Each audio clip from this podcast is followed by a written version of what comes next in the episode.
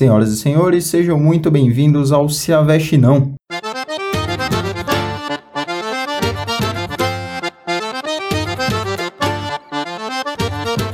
Eu tava percebendo que rede social, apesar de ser algo uh, inútil, apesar de ser algo que não tem uma, uma relevância de fato na sua vida, ele é muito bom, é interessante, é, é bacana você ter uma rede social, você poder compartilhar coisas com pessoas que você gosta, que você conhece ou não, né, que você não conhece. Tem gente que eu não faço ideia de onde seja, até de outro país, é, no, no Instagram, no Facebook. Mas é legal poder interagir, poder trocar essa ideia. Mas o que fode toda a experiência da rede social é o próprio usuário. Eu vou explicar. No tempo do Orkut, não, não querendo ser saudosista, eu gosto de deixar isso bem claro a cada coisa que eu falo. Não sou saudosista, não gosto disso. Mas vamos a alguns fatos. O Orkut era muito da hora, era muito bom, porque você podia é, postar 12 fotos, ter mil amigos e, e, postar só alguns depoimentos que, podi, que podiam ir ali para o seu mural para que os outros vissem. Não era nada uh, muito grande, muito extenso, infinito e que você podia pintar e bordar. Tinha um certo limite, tinha uma regra. Então, isso fazia com que a experiência do Orkut fosse mais. Uh, tivesse um deleite, você tinha um prazer melhor de poder. Ah, vou, vou trocar de foto. Como são só 12 fotos, então vou escolher minhas melhores fotos. Então vou deixar o meu melhor e papapá e blá blá blá e blá blá blá. É, depois, logo depois de um tempo, o Orkut, ele, você podia adicionar mais amigos, é, você podia é, é, enviar mensagens como um chat, de fato, é, passou a ter um chat, música no perfil, mudava de cor e fazia muita coisa. Eu acho que isso tornou o, o Orkut obsoleto. Não, não sei. Isso, essa é a visão que eu tenho, pelo menos. É a mesma coisa que o, que o Facebook hoje em dia. Como eu, eu já falei aqui em outros podcasts, eu tô uh, blocado aí do Facebook, eu tô bloqueado do Facebook por 30 dias, ainda não acabou esse ban e não estou sentindo a menor falta, de verdade. Claro, eu continuo usando outras redes sociais, Instagram, às vezes ali o Twitter. É, essas duas, basicamente. E tipo, tá ótimo, sabe? Eu, eu, há muito tempo eu não posto fotos no meu Instagram e olha que eu sou fotógrafo. É, há muito tempo eu não posto foto, não, não faço muita coisa no Instagram e nem no Twitter. Que é, eu, eu, tive a opção, a escolha de me afastar um pouco dessas redes sociais. Que, como eu falei, não servem para muita coisa, né, na vida, não adiantam para muita coisa aí. E não sinto a menor falta do Facebook, pelo contrário quero distância. De verdade, aquilo tá muito tóxico. Voltando aí à comparação das redes sociais, no tempo do Orkut você não tinha nada como o Stories é hoje em dia no, uh, no, no, Instagram, que um dia foi no do Snapchat, né? O Snapchat dominou e inovou com essa parada de 24 horas, de, de foto e papapá e tal. Eu acho que o Stories deixou a experiência no Instagram muito pior. E a prova disso para mim é que 60% das pessoas que eu sigo eu ocultei o history, não aparecem para mim. Eu não quero estar tá vendo todo dia é, foto de comida, foto de céu, tá ligado? E eu acho também que eu já falei isso outras vezes, mas é bom sempre reforçar, sempre repetir. Eu não tenho muito saco, de verdade, para ver history. Eu, não, é, eu fico tipo punhetando ali a tela, tá ligado? Como num, num movimento infinito que às vezes me dá até uma, uma cãibra nos dedos, fico clicando ali rapidão, tipo quando você joga God of War, tá ligado? Que você tem que ficar apertando ali o bolinha para ele abrir as portas, abrir as caixas. É assim que eu vejo os stories de quem eu ainda sigo, tá ligado? Eu não tô afim de ver conteúdo expresso, tá ligado? Não tô afim de ver nada do tipo. Então eu acho melhor essas pessoas no canto delas e eu no meu aqui vendo só o que me interessa. Eu acho que é isso.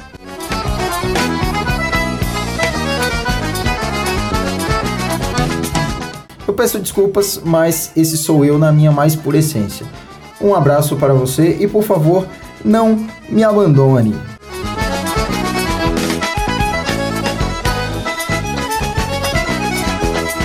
Então vamos dar um segmento aqui, ah, porque a vida é assim.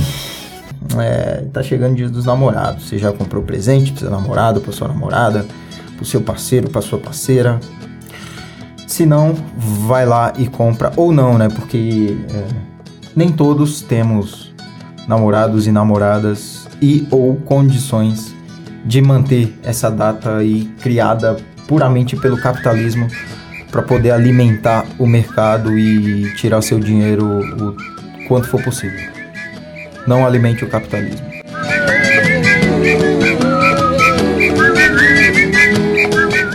Ah, então, mano.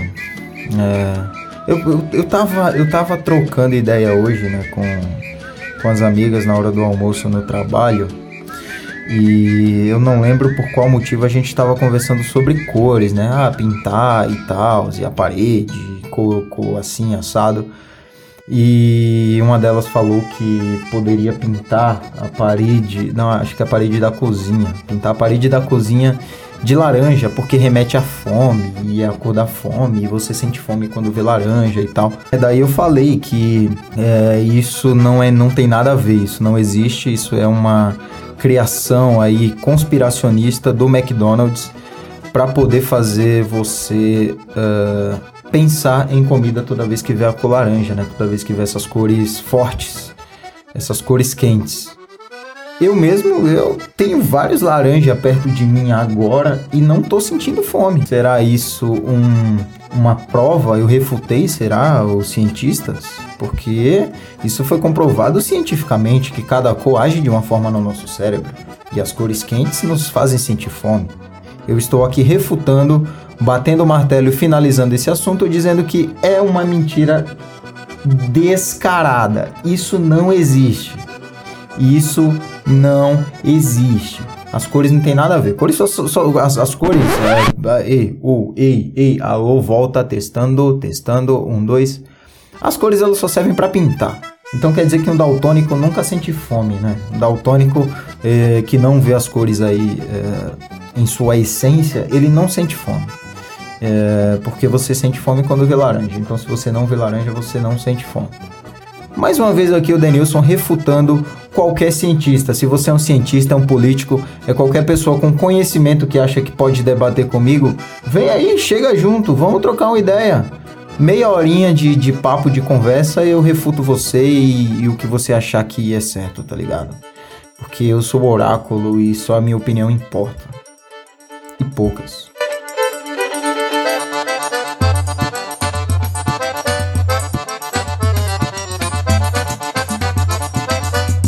A gente teve aí também o terceiro jogo da NBA.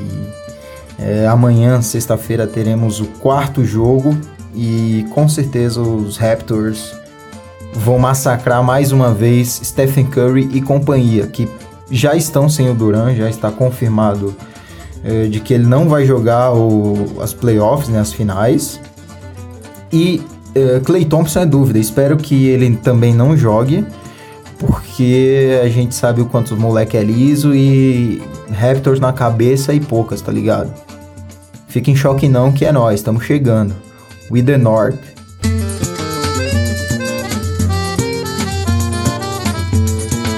Eu quero falar agora também sobre é, o maior espetáculo da Terra, né? Aquela hora em que é separado os homens dos meninos, estamos falando, claro e obviamente, de futebol.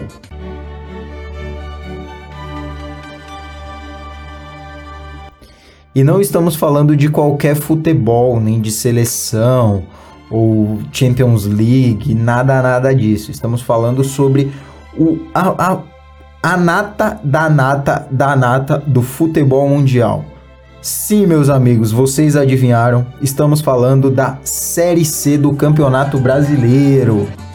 Meu grande confiança está lá, o time do proletariado, né? O principal, melhor e maior time de Sergipe é, está aí na Série C.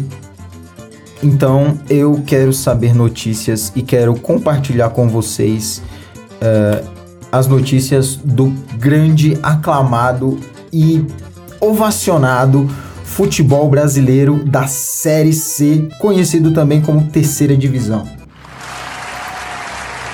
Vamos ao que importa. Só para vocês saberem aí, é, na no, no, no, na Série C, nós temos aí o Tombense, Paysandu, Luverdense, ABC, Confiança, 13, Imperatriz, Juventude, Náutico, Volta, Volta Redonda, Remo, São José, Boa Esporte, Ferroviário, Botafogo, Sampaio Correa, Santa Cruz, Acreano, Globo e Ipiranga. Temos aí 20 times, é, que são, claro, os maiores do Brasil. E pelo que eu tô vendo aqui, estamos na sexta rodada do, da Série C, né, do Brasileirão onde tivemos jogos aí no dia 3, que foi na segunda-feira, né? Hoje estamos tendo novamente uma rodada da Série C. Deixa eu ver quem pega quem, quais são os confrontos. Pelo que eu tô vendo aqui na tabela, o Ferroviário está liderando com 6 jogos, 4 vitórias, um empate e uma derrota, 13 pontos. Agora partindo aqui pro, direto pro meu confiança, os outros não importam, mano. Os outros não interessam. O que interessa é meu confiança, que tá na sexta colocação ele tem seis jogos, tem duas vitórias, dois empates e duas derrotas. É, estamos no saldo bom aí, oito pontos. Sexta colocação, acredito que a virada virá e nós chegaremos aí na Série B para provavelmente enfrentar o São Paulo ano que vem. Ano que vem vocês podem anotar, vamos ver aí o São Paulo jogando em Sergipe contra o Confiança e claro, tomando um pau, como assim tem que ser.